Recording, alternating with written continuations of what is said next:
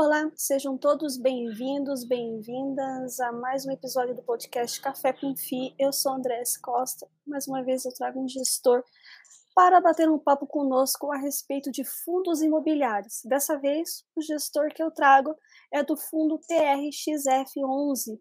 Gabriel, seja muito bem-vindo. Gostaria que você se apresentasse e eu lanço a primeira pergunta. Qual é a tese do fundo TRXF11? Oi, Andréia. Oi, pessoal que está tá nos escutando. É, começo aqui agradecendo a oportunidade da gente poder conversar, poder falar um pouquinho sobre o mercado imobiliário, sobre fundos imobiliários, sobre o TXF11. É, o fundo o TXF11 está tá chegando a marca aí de 42 mil investidores e, e, e para a gente é super importante ter, ter, esses canais de conversa, porque a gente tem é, aqui um, um uma forma de se comunicar com, os nossos investidores muito transparente, a gente tenta ser é, o mais simples possível na forma para que as pessoas entendam, mas também a gente tem uma forma fria, né? O mercado de fundo imobiliário ele é, ele é regido aí por, por fatos relevantes, comunicados, relatórios gerenciais que, que não necessariamente ali a gente consegue passar exatamente o que está se passando no fundo, o que a gente está querendo dizer, então as, a gente não consegue chegar nas dúvidas que as pessoas têm. Então, canais como esse aqui são super importantes né, para a gente conseguir massificar e, conversar com o máximo de investidores possíveis. Então, desde já é, agradeço aí a, a, oportunidade. E, bom, entrando na sua pergunta, é, ah, deixa eu só me apresentar antes, né? Então, sou Gabriel Barbosa aqui, é, membro do Comitê de Investimentos do TXF11. Eu sou sócio da, da, da TRX, é, já estou no mercado é, financeiro há bastante tempo, na TRX desde 2016, então há seis anos já. E, bom, entrando aí na sua pergunta, a tese do TXF11, né? É, acho que vale a pena também contextualizar um pouquinho da TRX, porque aí a gente chega na tese do TXF11. É, a TRX é uma, uma gestora é, que foi fundada em 2007, então ela está completando é, 15 anos né, de existência em 2022. É, a princípio era uma gestora é, não de fundos imobiliários, uma gestora é, era meio que um, um, um, mix ali de gestora com, com desenvolvedora imobiliária, né? Ela ela achou um nicho que era o início dos contratos atípicos, então ela começou a originar operações de BTS, né, no início da TRX foi assim que ela surgiu. Né, depois, os investidores que ela conseguia trazer para as operações de BTS naturalmente demandaram operações de, de sales back para ter renda também, né? Então, pô, a gente faz o BTS aqui em estruturas que não necessariamente são para renda, em FIPS, em SPS, em outros instrumentos. Né? Em algum momento a gente precisa vender o imóvel, porque essa era a tese, né? Você origina, constrói, loca e vende. É, e alguns investidores ficavam com, com, água na boca porque queriam ficar com aquele imóvel para renda também. Né? Então, por que, por que não carregar esses imóveis, originar operações de sale leaseback? É, foi aí que a TX listou o primeiro fundo, é, de, foi o, o, o, TRXL, né? TRXL11, que é o, o antigo TRXL11, que agora é o, é o, é fundo BTG Logística. É, lá em 2010, na época quando a TX é, lançou e listou o produto na, na Bovespa, existiam 15 mil investidores de fundos imobiliários. Né? Então, um mercado completamente diferente do que a gente tem hoje, que já superamos aí um milhão e meio de investidores e, e um mercado crescente, pujante, é, com liquidez, enfim. Então, era uma época completamente diferente, é, mas a TRX navegou ali entre 2007, que foi a fundação da empresa, até 13, 14. É, a gente tinha um ciclo no mercado imobiliário muito positivo e a TX surfou esse ciclo de forma é, muito eficiente. Então a empresa cresceu, mesmo sendo criada uma empresa do zero, cresceu, se tornou uma das maiores plataformas né, de imóveis corporativos é, do Brasil. É, a gente sempre teve muito mais desenvolvimento do que renda, então, embora os investidores de fundo imobiliário conheçam mais a TRX pelos fundos listados é, antigos, a TRX, na verdade, isso sempre foi uma parcela pequena do que era a TRX como um todo. A gente, em 2016, tinha mais de 5 bilhões de reais sobre gestão imóveis, é, e os fundos imobiliários representavam 300 milhões, então era menos de 10% do total que a gente fazia gestão é, de imóveis, de tijolo. É, e aí a gente surfou muito bem essa onda até 2014, 2015 e 2016 foram anos de crise, né? Então aquele boom imobiliário que a gente teve ali até 14 é, aconteceu que a gente teve um retrocesso, né? A gente passou por anos em que em que a gente teve recessão no Brasil, enfim, o mercado imobiliário foi muito afetado, todas as empresas do mercado imobiliário foram afetadas de alguma forma negativamente, a TRX foi muito afetada, tanto nos fundos, dos produtos, na gestão, na empresa, enfim. E aí a gente passou por um processo de reestruturação da empresa a partir de 2018. É, foi um processo muito, muito abrangente é, para a gente aqui. Quando eu entrei lá em 2016, a gente tinha por volta de 120 pessoas, mais de 30 veículos é, sob gestão, seja FIP, FDIC, fundo imobiliário, é, produto para investimento no exterior, enfim. É, e, e, aí a gente começou a encerrar essas teses, e nessa reestruturação a gente viu que faria mais sentido a gente voltar para o começo da TRX, onde a gente sempre é, foi capaz de originar boas operações e ganhar dinheiro para os nossos investidores. É, então, a gente se reestruturou de uma forma em que a gente voltou para o início. Então, a gente resolveu se posicionar como uma gestora realmente de fundo imobiliário, é, não mais ter esse conflito entre gestora e desenvolvedora, não, agora nós somos uma gestora. É, e a ideia era se desfazer de tudo que não era mais o core business da empresa, então a gente abriu mão de vários, vários veículos de gestão, a gente encerrou áreas da empresa que não faziam mais sentido, vendemos participação em algumas empresas e passamos a, a nos posicionar dessa forma, como gestora de fundos imobiliários. Com esse conceito surgiu o TXF11, e a ideia é, era que a gente fizesse isso em um único veículo. Então, é, que a gente se aproveitasse de toda a nossa capacidade de originação de operações, que sempre foi o nosso grande diferencial, é, dado o histórico que a gente tem, do relacionamento que a gente tem com grandes empresas, é, a gente se aproveitar disso para originar operações para um único fundo. Então, era mais ou menos, né, guardadas as devidas proporções, a gente posicionar o TXF11 como se fosse um REIT, em que ele tem uma equipe própria, que é a equipe da TX. Lógico que não é um REIT, né, porque lá o REIT é mais uma empresa do que um fundo e, e ele contrata as pessoas, enfim.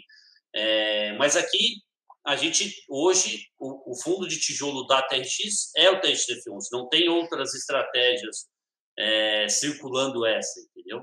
Então, era assim que a gente se posicionou e por isso o teste de F11 ele nasceu com uma estratégia de ser um fundo híbrido, é, ou seja, sem uma classificação definida, é, mas com, com, com o objetivo de justamente se aproveitar dos ciclos imobiliários. Então, é, a intenção dele ser um fundo híbrido, já que ele é um fundo com prazo indeterminado, né, para investir em imóveis e, e distribuir renda para sempre para os nossos investidores, a intenção era que a gente conseguisse, porque a gente sabe que o, que o, o mercado imobiliário vive de ciclos, né?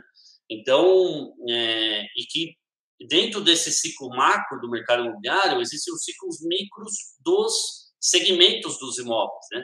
Então a gente, a ideia era a gente, independente do ciclo, se aproveitar sempre da melhor oportunidade. Então, pô, se o mercado de varejo está tá mostrando para a gente as melhores oportunidades, vamos comprar mais varejo do que os outros. Se o mercado logístico está mostrando mais oportunidade, vamos comprar mais mercado logístico do que os outros. E assim sucessivamente. Então, essa, essa era a intenção quando a gente estruturou o TXF11, é, ele ser um fundo híbrido, com gestão ativa de verdade, em que a gente pudesse trazer o melhor retorno possível, independente é, do cenário macro que a gente tivesse naquele contexto. É, então, com essa estruturação, não à toa o fundo nasceu no começo com um pé na logística e um pé no varejo. Então, os quatro primeiros imóveis que a gente comprou no IPO do fundo foram duas lojas de varejo Big Box, né, que são essas lojas maiores, supermercados, atacadistas, e, e, e, dois galpões logísticos. É, então, era um mix ali do que a gente chegava que era o melhor momento naquele momento, lá no fim de 2019, começo de 2020. Então, contextualizando assim, que é a estratégia do fundo é, é, é, é um fundo de tijolo, prioritariamente de tijolo, é, mas em que ele não tem uma classificação definida, embora, lógico, hoje a gente está muito mais posicionado em varejo, porque é onde a gente encontra as melhores oportunidades no momento. É, no momento em que a gente enxergar que essa, essa fonte se esgotou, muito provavelmente a gente vai querer mesclar um pouco mais de logística, talvez trazer algum, algum outro segmento, alguma operação é, de prédio corporativo é, é, que seja monousuário, mas sempre buscando uma, uma relação de risco e retorno satisfatória, né? É, então essa essa é a, a, estratégia, essa é a tese do fundo. Ou seja, a TRX ela respira fundos imobiliários hoje. É, ela respira fundos imobiliários mais do que isso. A gente respira a TRX-F11. A gente ainda tem tem, tem coisas do passado da TRX em que a gente está em fase de phase out, né? Estamos é, resolvendo os problemas do passado e é, isso já foi muito maior, hoje isso é uma parcela muito pequena do nosso dia a dia aqui, mas fora isso, todo mundo da equipe da TX respira 24 por 7 TX F11. A gente é 100% focado para esse fundo. Então, nossa equipe de gestão de patrimônio trabalha para esse fundo, nossa equipe de, de properties trabalha para esse fundo, nossa equipe de, de financeira, fiabilidade, RI, é, trabalha para esse fundo, entendeu? Então, a gente respira até esse F11. Isso, isso é o que, o que move a gente hoje aqui como nossa única tese de fundo de tijolo. Ou seja, está se ajustando a casa, mas respirando TXRF11. É isso aí. E, nesse, e a estratégia do fundo, como ela, ela é ampla, né, ela abre esse leque de possibilidades, então você pode ele estar tá surfando, né, e na, naquilo que for mais interessante dentro do segmento de tijolo. É isso aí, exatamente isso. Bacana. É, com relação à alavancagem, como é que como que você tem observado a respeito?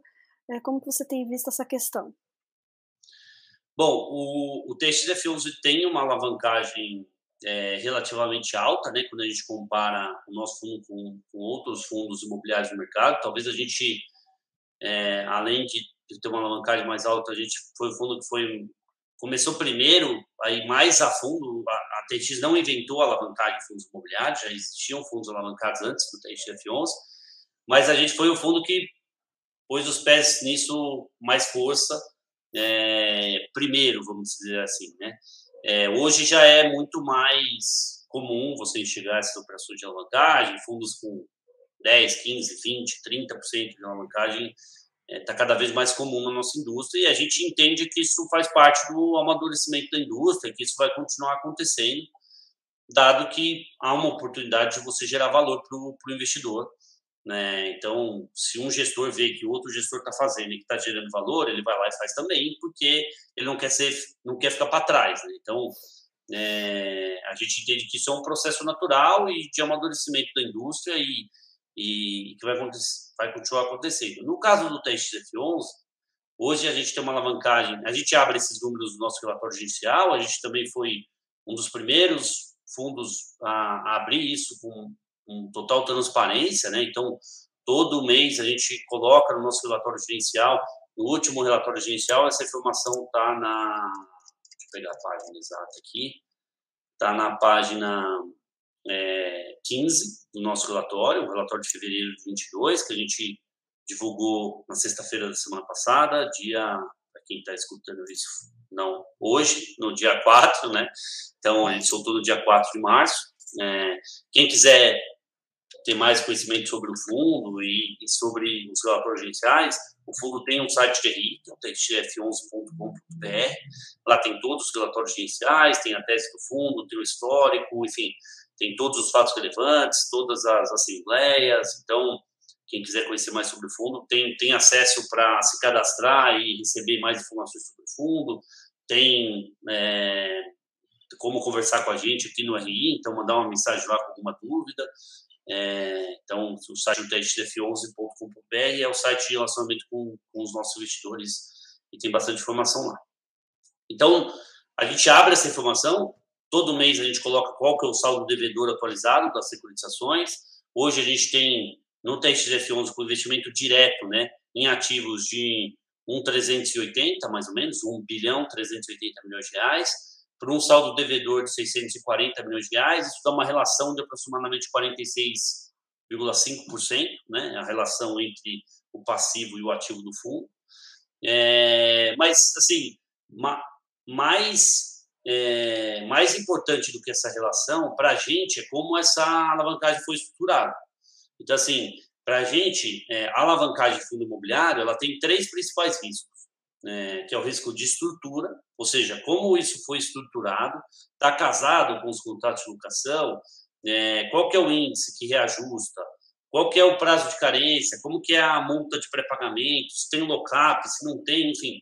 Isso para a gente hoje, a nossa estruturação aqui é a mais simples que possa ter, ou seja, é, é, é, é tudo muito casado, todas as securitizações que a gente tem no fundo foram feitas a partir de contratos atípicos em que a multa é a aceleração do sal, é, o índice de correção são os mesmos, o prazo das, é casado com os contratos de locação, então, é tudo muito bem casadinho, para a gente não ter risco de descasamento. É, o segundo principal risco é o risco de, é, de crédito, de quem está pagando isso para você. Né? Então, no final das contas, o lastro aqui são contratos atípicos em que a gente tem os inquilinos que pagam mês a mês o aluguel na conta da securitizadora e a securitizadora repassa o, o excedente para o fundo. Né? Então, é, é muito importante estar alinhado a um risco de crédito bom. E para a gente aqui hoje, a gente só tem securitizações de que o laço são montados de locação atípico com Grupo Pão de Açúcar e Açaí. São duas empresas que têm ótimo risco de crédito. A gente até comentou um pouco sobre o resultado deles é, no ano passado, que foram divulgados ao longo de, de fevereiro.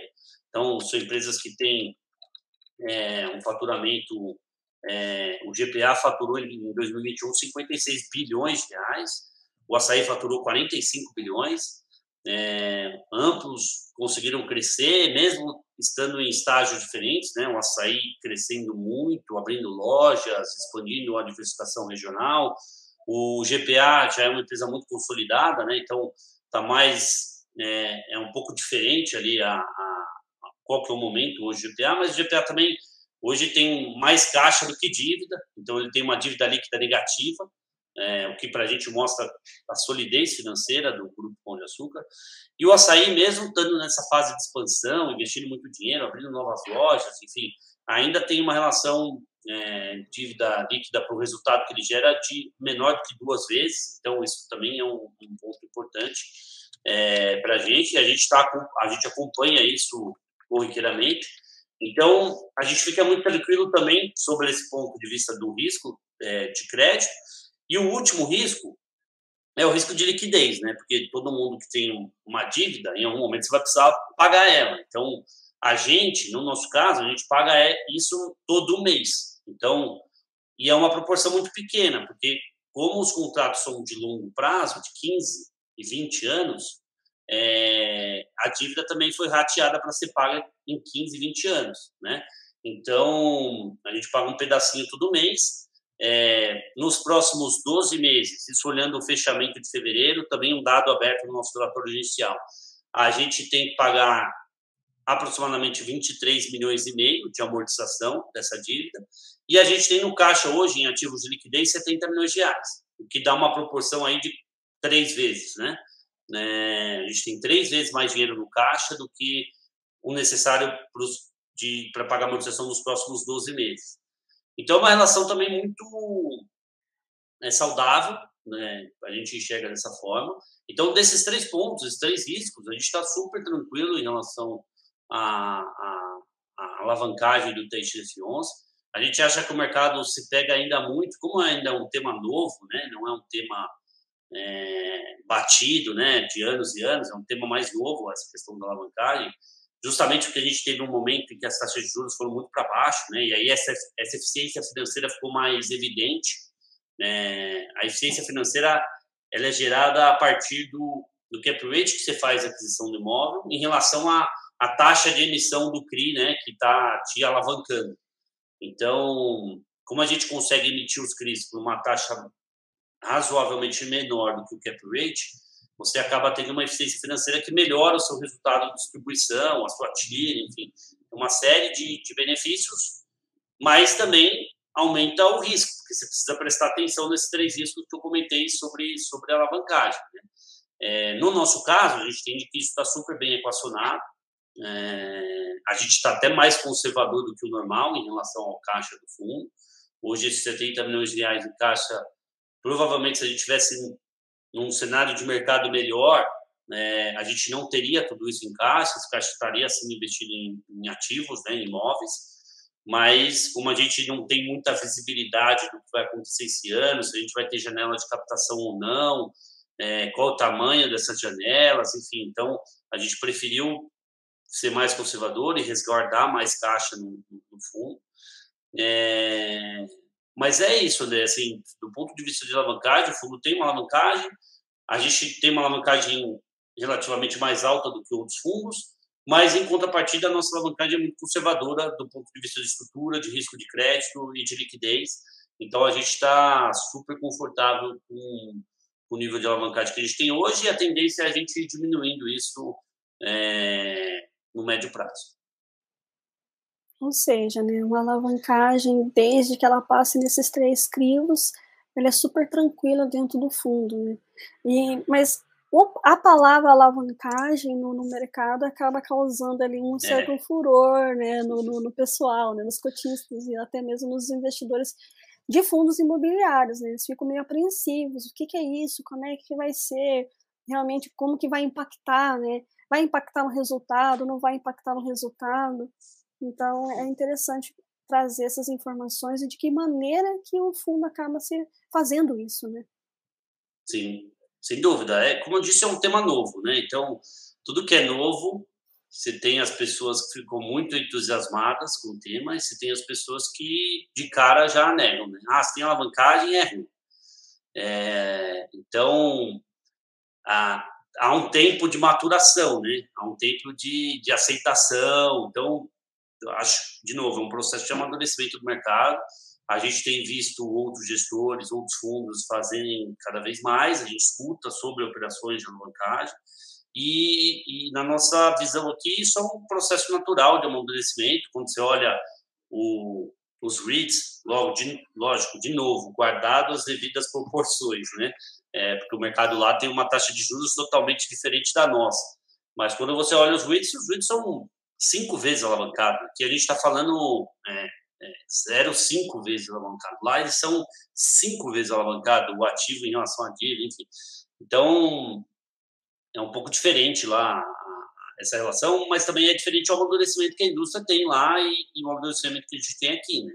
Lá tem muito mais liquidez, tem muito mais opções, os fundos são maiores, o tamanho do mercado é maior, muito mais investidores, enfim. Então, a gente acha que ainda é, a gente tem bastante para caminhar, mas é no sentido do, do amadurecimento, sempre. E existem estruturas de alavancagem que são boas e ruins, assim como tudo, né? Existem é, estruturas de alavancagem que geram valor e outras que não. Então, o investidor não pode ser simplesmente, ah, tem alavancagem, é ruim. Acho que isso, ser simplista dessa forma, não é bom para nenhum assunto, né? É, você pode estar perdendo uma oportunidade, pode estar fechando os olhos para aprender mais, para entender melhor, enfim. Então, a gente olha isso com naturalidade. É, e, e, do nosso ponto de vista aqui, a alavancagem hoje do, do TXF11 ela foi muito bem estruturada e a gente está no momento que a gente está super confortável do jeito que o fundo está tá hoje do ponto de vista de estrutura financeira. Bacana. E outro tema que também deixa os cotistas e investidores de fundos imobiliários bem apreensivos em relação às emissões, né? A janela de emissões ali vem vindo né, desde 2021 já um pouco complicada né, a respeito. E eu queria saber como é que você, Gabriel, é, vê essa questão das emissões e, em especial, as abaixo do VP. Como é que você vê isso? É, a gente é, a gente é, não, assim, a TRX como um todo, e acho que isso é, é, é, de todos os gestores, né? É, eu sei que o mercado tem um pouco de aversão, principalmente quando a gente está com as janelas mais fechadas, enfim, mas a TRX tem de premissa não fazer emissões abaixo do valor patrimonial. Então, é, ou melhor do que isso, né? não fazer emissões abaixo, muito abaixo do valor patrimonial, né? emissões que você dilua o cotista é, mais do que você gera valor comprando novos imóveis. É, a gente, na, na, nossa última emissão, a gente tinha um pequeno desconto em relação ao valor patrimonial, era um desconto de 1 ou 2%, é, mas em contrapartida, era uma emissão em que a gente aumentava o cap rate médio da carteira. Então, foi uma emissão que, depois que a gente concluiu a emissão e alocou os recursos, mesmo tendo emitido com um pequeno desconto sobre o valor patrimonial, é, a gente passou a pagar mais dividendos para os nossos cotistas, porque a gente comprou imóveis que tinham um cap rate maior que a média né, do cap rate médio da, da carteira do fundo. Então, assim, é, esse é o tipo de emissão que gera valor para o investidor. Então, é, de novo, aqui a gente não pode só simplesmente. É a mesma questão da alavancagem. Né? Ah, se tem alavancagem é ruim, é, se não tem é bom. É, ah, se faz emissão abaixo do VP é ruim, se não faz é bom. Então, de novo, não é tão simples assim, né? Você precisa ir um pouco além disso. Pô, você precisa pegar o histórico do gestor e ver, pô, ele fez emissões abaixo do, do valor patrimonial em algum momento, por alguma questão específica, isso gerou valor para o cotista ou destruiu o valor? Então, acho que isso é o que o investidor deveria estar mais é, apegado do que simplesmente olhar a questão de emissão abaixo ou acima do, do valor patrimonial.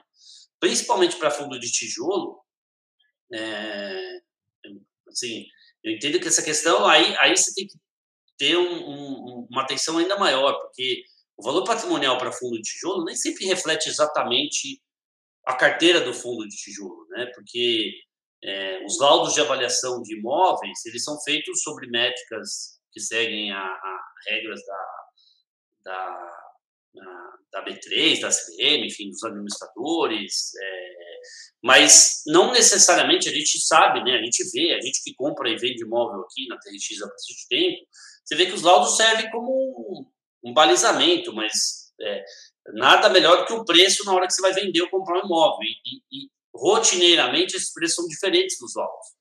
É diferente do, do caso, por exemplo, quando você faz uma emissão abaixo do patrimonial em fundos de CRI ou FOFs, que ali você tem a marcação ao mercado, né? e aí o mercado é soberano. No nosso caso, não é exatamente isso, porque a gente não tem essa liquidez que o mercado de, de, de ativos imobiliários tem. Então, de novo, acho que é um tema é, polêmico e complexo e que os investidores deveriam não, não ficar tão é, presos à questão de ah, faz é bom, não faz é ruim. Você tem que ir mais no detalhe e ver o quanto que isso está gerando de valor profundo e para os investidores daquele fundo no final das contas. É, acho que isso é a nossa opinião. De qualquer forma, a gente sempre se baliza no valor patrimonial para as nossas emissões e estamos sempre buscando fazer emissões acima. A gente, como exemplo aqui, a gente está fazendo nesse momento uma emissão do TXB, que é um braço do TXF, né? É, é um fundo que foi constituído para viabilizar a aquisição das lojas do GPA em 2020. É, e que era um momento conturbado de pandemia, início de pandemia, etc. E a gente está fazendo uma emissão TXB, em que a cota patrimonial é 98, 99, a gente está fazendo uma emissão 110, e o preço de mercado, embora não seja um preço é, muito bem ajustado, porque é um fundo que tem pouca liquidez, mas é um preço de 120. Então, assim, a gente está fazendo no meio do caminho ali, né, com desconto para o valor de mercado e acima do valor patrimonial, o que para a gente é sempre o ideal. Né? Fundos que conseguem fazer isso ao longo do tempo geram valor para o investidor. Isso está provado, é só você olhar aí os principais fundos de mercado que tem bastante ano, bastante tempo, né, bastante prazo, você vai ver que um histórico grande, você vai ver que eles geram valor quando eles fazem isso. Mas nem sempre você consegue fazer isso. E existem outras premissas do fundo. Pô, o fundo está conseguindo diversificar, está conseguindo crescer, é, não está tão concentrado em poucos imóveis. É, se você faz emissões e consegue ir gerenciando esses outros riscos, melhorando esses outros riscos, acho que só olhar para o valor patrimonial fica um pouco simplista demais. É, os investidores eles têm que ir realmente um pouco mais a fundo e ver, né, Gabriel, essa questão. Ah, eu tô, eu tô, o fundo que eu, que eu sou cotista, ou que eu quero ser cotista, vai fazer uma emissão. Então, vamos analisar o pipeline, o que, que ele vai fazer com esse dinheiro, qual é o prazo, qual é o histórico das emissões, se, e, qual, e qual vai ser o resultado, né? Acho que é, é muito importante focar né, no resultado que aquilo vai trazer no médio e no longo prazo, né? Sem dúvida nenhuma, sem dúvida nenhuma. Tem que olhar como, como é a carteira do fundo antes da emissão, como, a, como é a carteira que o gestor está se propondo a fazer pós-emissão e olhar o histórico do que ele fez, né? É, pô, ele fez em algum momento ali uma emissão abaixo do, do valor patrimonial. Né? Isso gerou valor, a carteira depois ficou melhor, diversificou, é, gerou resultado, o dividendo cresceu, enfim. Acho que essas são, são métricas que o investidor tem que aglutinar na análise de uma emissão e não apenas no, no, no desconto do, do, do, do, valor patrimonial, do ágio, enfim, tem que ser uma coisa conjunta. São vários fatores que influenciam é, para você analisar se uma, se uma emissão é boa ou não. É, uma outra questão, Gabriel, que volta e meia os investidores acabam perguntando, né, é sobre a taxa de performance nos fundos, né? Você poderia falar um pouquinho sobre? Claro, bom, o nosso fundo ele tem uma taxa de performance que está vinculada ao IPCA mais 6, né? Então, é, e ele é sobre, e ele é calculado sobre a distribuição de dividendos, ou seja, é, para a cota patrimonial ou para a cota de mercado que cada investidor entrou, a gente calcula aqui quanto que a gente distribui de dividendo, um dividend yield, semestralmente, é, e se essa distribuição for maior é, se esse dividend yield for maior do que o IPCA mais 6, o QCD a gente cobra 20% sobre performance. Então, imagina que a gente entregou IPCA mais 7, né? É, e nosso, a nossa linha ali é IPCA mais 6. Então, esse 1% a mais que a gente pagou, 20%, ou seja, 0,20, é, seria a taxa de performance correspondente a TRX e o investidor ficaria com o restante, que é o 0,8. Então, é sempre sobre o QCD. É, a gente está num, num, cenário hoje que bater IPCA mais 6 é, é uma tarefa muito difícil para fundo de tijolo, né? porque é, o, o IPCA está muito alto. Então, o IPCA de 2021, por exemplo, foi acima de 10%. Quando você coloca mais 6, é, são 16%, ou seja, a gente deveria ter distribuído um dividend yield de 16% para cobrar a taxa de performance. Então, a gente está muito longe disso. É, e, além disso, a gente tem uma marca d'água. Né? Então, não é que, por exemplo, em 2021 eu fiquei longe disso. É, a gente, se eu não me engano, distribuiu próximo de 9% de dividend yield no ano passado. É, e aí, 2000, no primeiro semestre de 2022, a inflação caiu e eu voltei a distribuir acima disso, mas mesmo assim eu preciso recuperar aquilo que eu deixei para trás no ano passado, entendeu?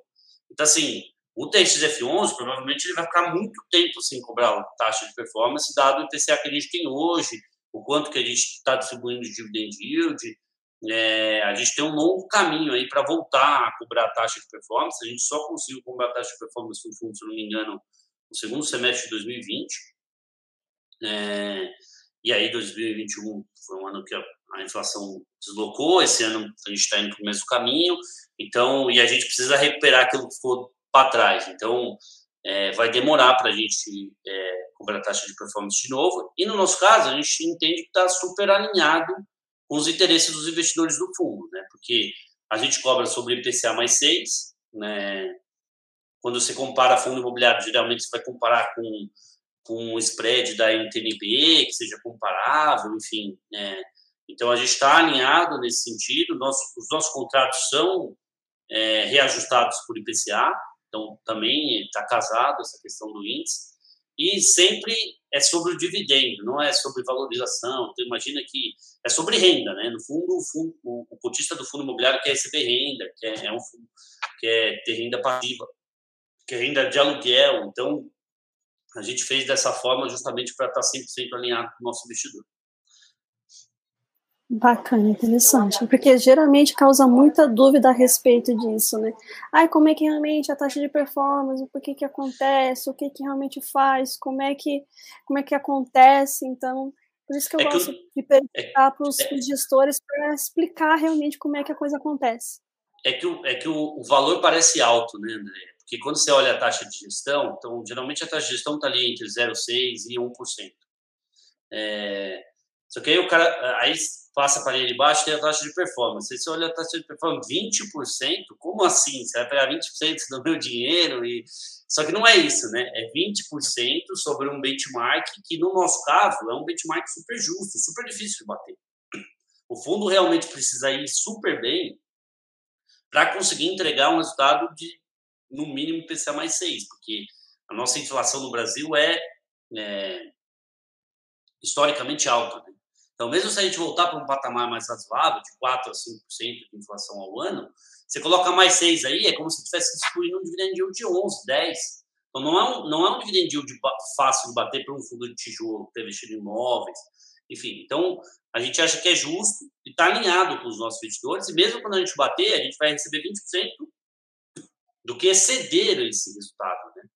Então, no nosso caso aqui, o número ali, os 20%, parece alto, mas é algo que está alinhado com os interesses do, dos cotistas. Legal, é muito bom explicar a respeito para que vocês, investidores, cotistas ou pretensos cotistas desse fundo, aí entendam como é que é feito e, e, como que realmente acontece em relação à taxa de performance do fundo. É, você falou um pouquinho sobre a questão do TRXB11, né, explicando ali em relação à emissão. Mas como é que essa é a relação do fundo? Como é que, por que, que surgiu? É, podia explicar um pouquinho a respeito? Claro, sem dúvida. É, bom, a gente, em, em 2020, no, no, em março de 2020, é, a gente assinou um contrato com o Grupo Pão de Açúcar para fazer a aquisição de 40 imóveis deles, né, numa operação de sale spec, com contrato atípico de 15 anos. É, e esse, é, essa assinatura do, do contrato de compra e venda aconteceu no dia 5 de março de 2020, quando a gente soltou um fato relevante, explicando para o mercado, etc.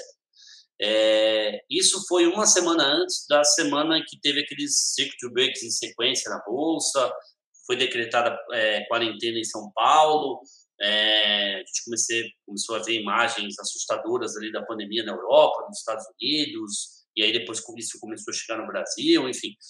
É, então, a gente tinha assinado um cheque pré-datado ali de um bi 200 e o mercado virou de ponto cabeça uma semana depois.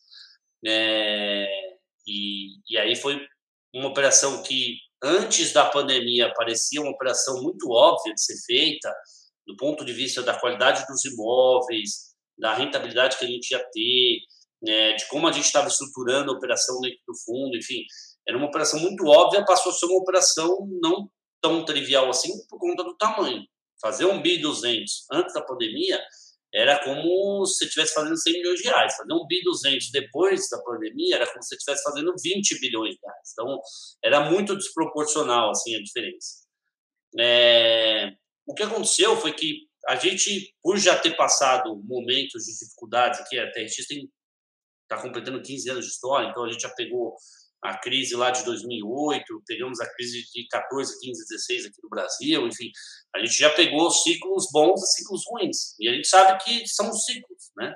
É, a gente sabia que o mundo não ia acabar, a gente sabia que depois daquele, daquele exagero de pessimismo viria uma no, um novo ciclo de de otimismo, de positividade, de crescimento. Então, o que a gente fez foi, pô, tudo bem, a gente assinou, é lógico que a gente não vai pagar dentro do prazo que a gente combinou, porque isso vai ser impossível, o mundo virou de ponta cabeça. O Grupo Pão de Açúcar é um mundo que está é um grupo que está inserido no mercado financeiro, eles têm ações listadas há muitos anos, eles têm controladores que participam do mercado financeiro aqui e lá fora. Então, é, eles vão entender né, que o mundo virou de ponta cabeça e a gente vai conseguir fazer essa operação dentro de um prazo maior. Então, a operação que originalmente, quando a gente assinou o contrato, ela estava pronta para ser feita em 40 dias, ela demorou cinco meses para ser feita, né? É, foi bem mais, na verdade, seis meses, demorou seis meses para ser feito. Foi bem mais longo o processo de, de, de pagamento desse cheque predatado do que a gente imaginou no começo, mas por uma circunstância totalmente fora do radar de todo mundo. É, e aí a gente teve que achar formas de viabilizar essa operação. Então, uma das formas foi é, a gente tinha investidores no fundo que tinham ancorado a gente no início do fundo, ou seja, já tinham bastante capital investido no TXF11 e, além disso, gostaram muito da operação com o Grupo Pão de Açúcar e gostariam de colocar mais dinheiro do que era possível para eles, porque é, eles eram fundos de investimento, né? E fundo de investimento tem uma restrição de só ter, no máximo, até 10% do PL investido em um único, único papel. Fundo de fundo, né? Fundo de fundo tem essa restrição. Fundo de papel tem essa restrição. Fundo de ativos mobiliários, né? Ele não pode ter mais do que 10% do PL dele investido em uma única é, operação. Isso é legislação. Então, por legislação, eles não podiam colocar mais dinheiro que eles já tinham. É, então, o que a gente fez para viabilizar a operação com o Grupo Pão de Açúcar, dada a qualidade do portfólio que a gente tinha, a gente fez o seguinte: a gente é, estruturou um novo fundo, que é o TX Real Estate 2, ou seja, é um braço do TXF11. Por isso o B, o B também é de B, ele é o fundo B do TXF11, que é o fundo alfa, né, o fundo A. Então, o, o TXF11 é o controlador do TXB, então ele obrigatoriamente sempre tem que ter mais do que 50% das cotas do TXB.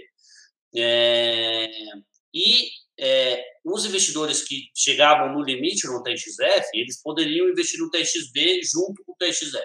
Eles passaram a ser sócios do TXF naquela operação específica com o Pão de Açúcar. O TXB, como eu disse, é um fundo específico para aquela operação, um fundo de gestão passiva, ele não, não, não faz emissão para comprar outros imóveis, faz emissão para pagar alavancagem que foi feita para comprar aquelas lojas dentro do TXB. É, e é um fundo com prazo determinado. Então, ele tem o prazo determinado de 15 anos, que é o mesmo prazo dos contratos atípicos, e que em algum momento a gente quer incorporar ele no TXF, então ele é meio que uma casca, né? Ele está carregando os imóveis do TXF, em algum momento essa casca vai deixar de existir e os imóveis vão, pass vão, faz vão passar a fazer parte diretamente só do TXF11. A gente não sabe exatamente quando em que momento isso vai ser feito, porque existem janelas, existem esses outros investidores que estão lá no TXB que precisam estar alinhados com, com, com, com a gente, mas em algum momento, a gente espera que seja no, no médio prazo, a gente vai conseguir fazer essa incorporação e aí essa história vai ficar mais limpa, vai, a estrutura do fundo vai ficar mais, mais simples. É, mas enfim, foi por isso é por isso que ele existe, foi por isso que ele foi constituído. Ele foi constituído, no final das contas, para viabilizar aquela operação que era muito grande para um cenário de estresse no mercado no momento de pandemia. Né? Então, foi para isso que ele foi originado. Interessante. É, formas ali do gestor estar, tá, como se diz, se virando nos 30 para ajustar a, por algo que aconteceu e que ninguém ali previa naquele momento, né, Gabriel? É, sem dúvida. Né? Assim, era um momento que, se a gente não tivesse passado, se, não for, se fosse uma gestora que não tivesse tomado tanta chuva quando a gente já tomou, é, com um histórico, passado por ciclos de alta e de baixa, muito provavelmente a gente teria desistido da operação. É, porque era um momento realmente, assim, a gente chegou a atender telefone, é, falar com o investidor que, pô, queria colocar milhões e milhões de reais antes da pandemia nessa operação, e o cara fala, cara, esquece isso aí, isso aí era, isso aí foi feito para um mundo que não existe mais. O mundo acabou, esqueceram de te avisar, entendeu? Então, é, a gente estava conversando um pouquinho antes aqui é, de começar a live, né, André? E, e, é justamente essa bipolaridade que o mercado tem, né? Às vezes está muito otimista e esquece dos fundamentos, compra é, a qualquer preço, é, sem olhar o valor, né? Só olha o preço. E, e às vezes está muito pessimista, o mundo vai acabar e as coisas vão deixar de existir. E, enfim, então a gente tem que saber que a gente está inserido nesse contexto e que o mercado é dessa forma e que a gente tem que saber é, relativizar, né? Nem tão ao céu, nem tão ao inferno. E, e aí a gente teve calma, falou, pô, se a gente não consegue fazer, ninguém consegue fazer.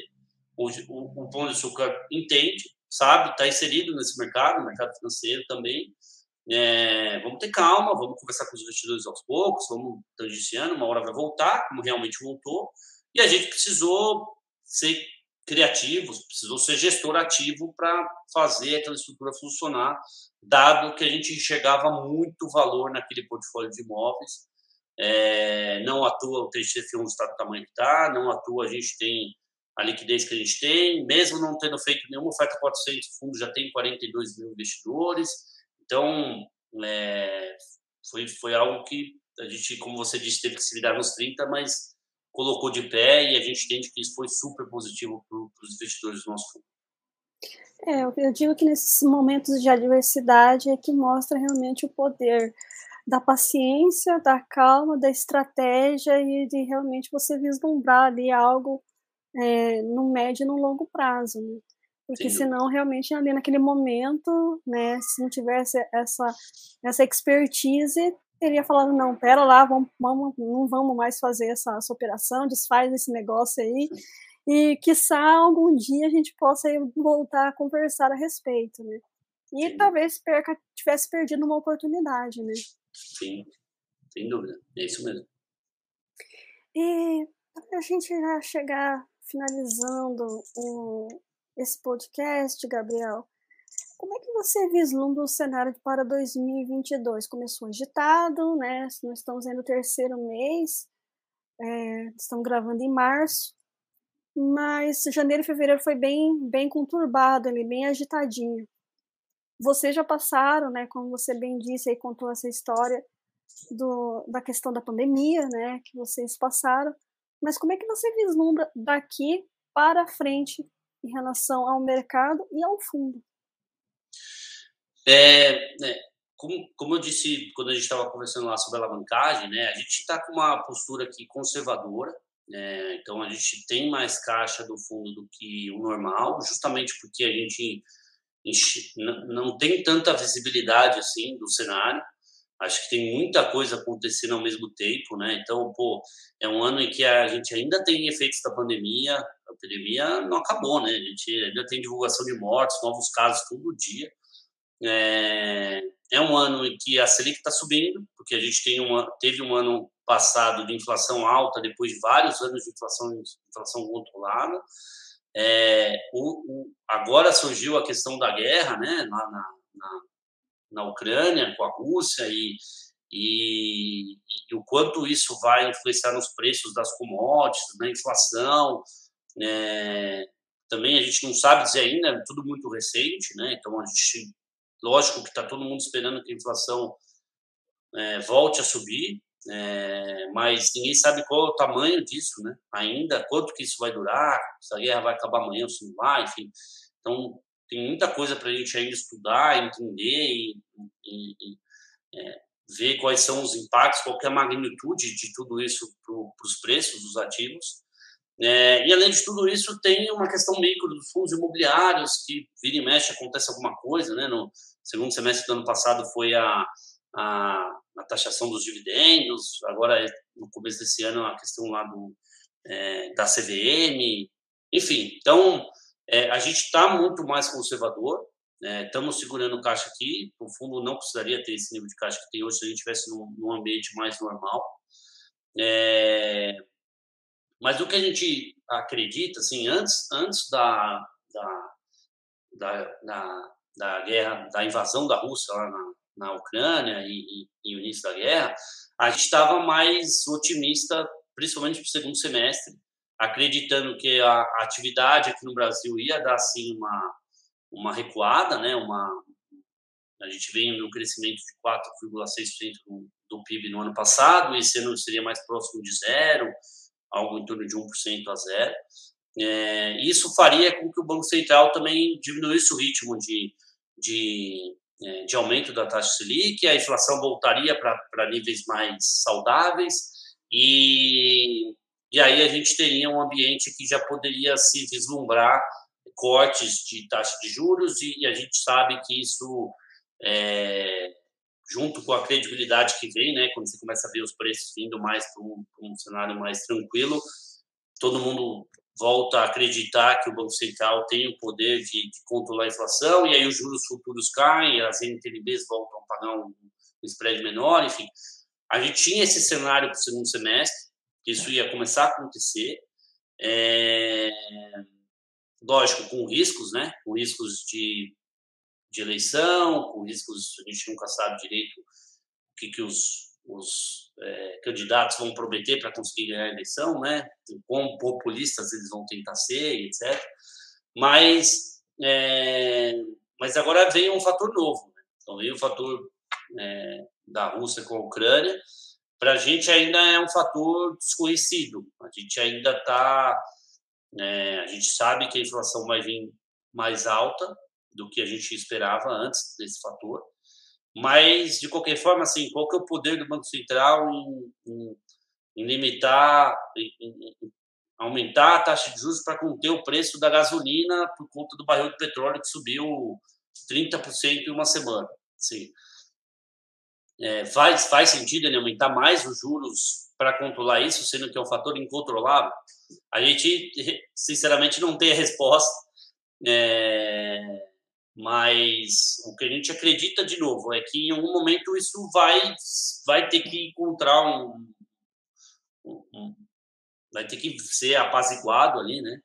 É, e aí a gente vai ter um cenário mais benigno. Talvez isso demore um pouco mais para acontecer. A gente estava esperando que isso acontecesse no segundo semestre. Talvez seja mais para o final do segundo semestre, talvez seja para o começo de 2023. É, é, é, importante lembrar que o mercado financeiro sempre se antecipa, né? Então, qualquer notícia positiva, você vê que o mercado dá é, volta rápido, né? E, e, aquela bipolaridade que a gente já comentou aqui. É, mas, enfim, esse é um pouco do cenário que a gente tem. Ainda um cenário muito com, com a visibilidade muito baixa. Né? E novos fatores vão, vão, vão fazendo com que isso fique mais complexo. Mas a gente entende que em algum momento isso vai, vai se regularizar. O Brasil é um, uma economia muito grande e, e a gente que vivenciou taxas de juros mais é, civilizadas, vamos dizer assim, né, nos últimos anos, a gente gostou desse gostinho, então acho que a gente vai brigar para que isso aconteça de novo, isso é um ponto positivo, é, mas talvez isso demore um pouquinho mais para acontecer do que a gente estava prevendo no começo do ano. É, profundo, André, o que a gente, assim, é engraçado que para o gestor de fundo imobiliário, quando quando está no estresse, a gente não tem janela, é onde a gente consegue encontrar as melhores oportunidades. Porque se a taxa de juros subiu, se os juros futuros subiram, se o cupom da NTNB abriu, quer dizer que a gente consegue negociar o preço dos imóveis e o, e o, e o cap rate da, da aquisição em valores mais altos. Só que em contrapartida, a gente não tem janela, né? Que é aquela questão de emitir abaixo do valor patrimonial, enfim. Então, a gente está sempre né, equilibrando os pratos aqui. Quando o mercado está muito otimista, a janela de fundos imobiliários está ótimo, você consegue captar dinheiro, mas não necessariamente você está no momento bom para comprar imóvel. Que aí o momento está muito favorável para o vendedor e não para o comprador. Então, a gente está no momento aqui que a gente está conseguindo originar ótimas operações, operações que têm uma rentabilidade melhor do que as operações que estão dentro do fundo atualmente, é, por conta do cenário, cenário mais estressado, então o, a vantagem está com o comprador, mas por, por outro lado a gente não tem uma janela de emissões aberta, escancarada, que se capta a qualquer preço. Então é, a gente está aqui equilibrando os pratinhos, estamos conduzindo esse pipeline de novos ativos é, de forma a deixar esses ativos preparados para que quando a gente tiver uma janela a gente consiga comprar mas, assim, a gente também não vai fazer nenhuma loucura, a gente quer fazer isso num momento em que, em que seja favorável para o fundo, para os investidores e que gere valor. Então, a gente tem uma boa perspectiva para o fundo, a gente está num momento super tranquilo do ponto de vista de caixa, de estamos aqui em velocidade de cruzeiro, vamos dizer assim, mas o cenário macro é um cenário conturbado, então a gente precisa associar isso com, com o que a gente está fazendo aqui dentro do fundo e estamos sempre atentos. Quando tiver uma oportunidade, provavelmente a gente vai, vai, vai querer sair com emissão, comprar mais imóveis, diversificar a carteira de inquilinos. Então, essa é uma, uma premissa que a gente tem aqui como gestor ativo, né? É, sempre tentando gerar valor para os nossos investidores. É, eu digo que esse é o desafio de ser um gestor ativo, né? Você tem que estar ali, né, na corda bamba, tentando se equilibrar ao meio a, a canetadas, a ciclos econômicos, a, a, problemas globais que acabam afetando aí diretamente ou indiretamente, mas a economia nós não estamos isolados, então algo que acontece do outro lado ela vai impactar sim no Brasil. Sem dúvida. Então é importante estar ali, né, tentando realmente equilibrar os pratos, equilibrar nessa corda bamba aí. É. que se chama mas, mercado, né?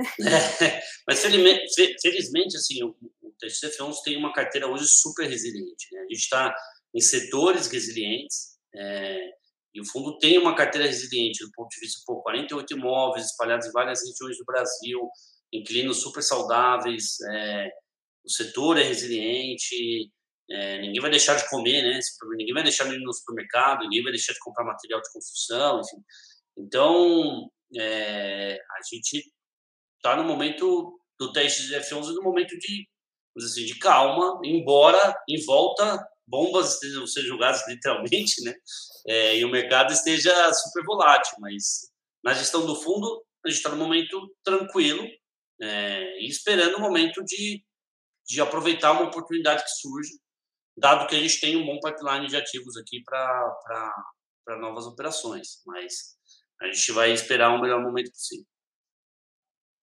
E para finalizar, né, desejar agradecendo aí a sua participação, Gabriel, foi bastante esclarecedor aí sobre algumas questões e também para o pessoal conhecer o fundo TRXF, né?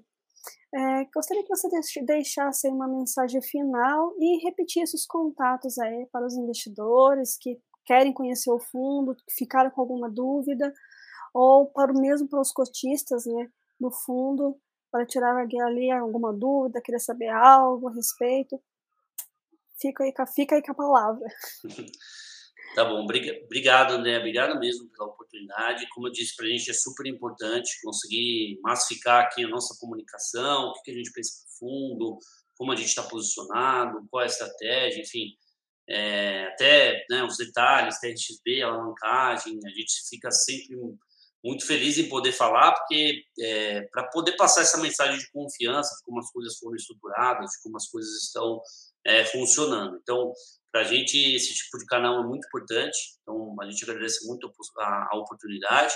E para os investidores que quiserem conhecer mais do fundo, então, como eu disse, a gente tem o site de RI, né, de Relação do Investidor do Fundo, que é o txf11.com.br. A gente tem o site da TX, que é o tx.com.br. É, a gente tem as nossas redes sociais, então, no Instagram, no LinkedIn, que a gente sempre é, é, comunica nessas redes sociais também os fatos relevantes é, os relatórios gerenciais, quando a gente tem alguma notícia vinculada ao fundo, enfim, então estamos sempre bastante ativos também nas redes sociais. E além disso, a gente tem o um e-mail de RI aqui da gestora, então ri@trx.com.br. Se você tiver alguma dúvida, pode mandar um e-mail para o nosso RI. É, a gente tem um compromisso aqui de não deixar nenhuma pergunta sem resposta por 24 horas, então a gente sempre tenta responder no mesmo dia, ou no máximo de um dia para o outro. É, e a gente fica aqui 100% à disposição. Nosso RI está totalmente direcionado para o TXF11. As pessoas da TX estão totalmente direcionadas para o TXF11. Então, é, quem precisar de qualquer informação, tirar qualquer dúvida, é, acessar a gente de qualquer forma, a gente está tá inteira à disposição. Bacana, pessoal. Então, qualquer dúvida, qualquer questionamento, eles estão super abertos e realmente eles respondem rapidamente.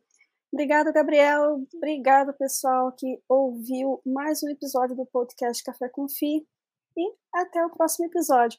Tchau, tchau, ouvintes. E tchau, Gabriel. Muito obrigada. Tchau, obrigado.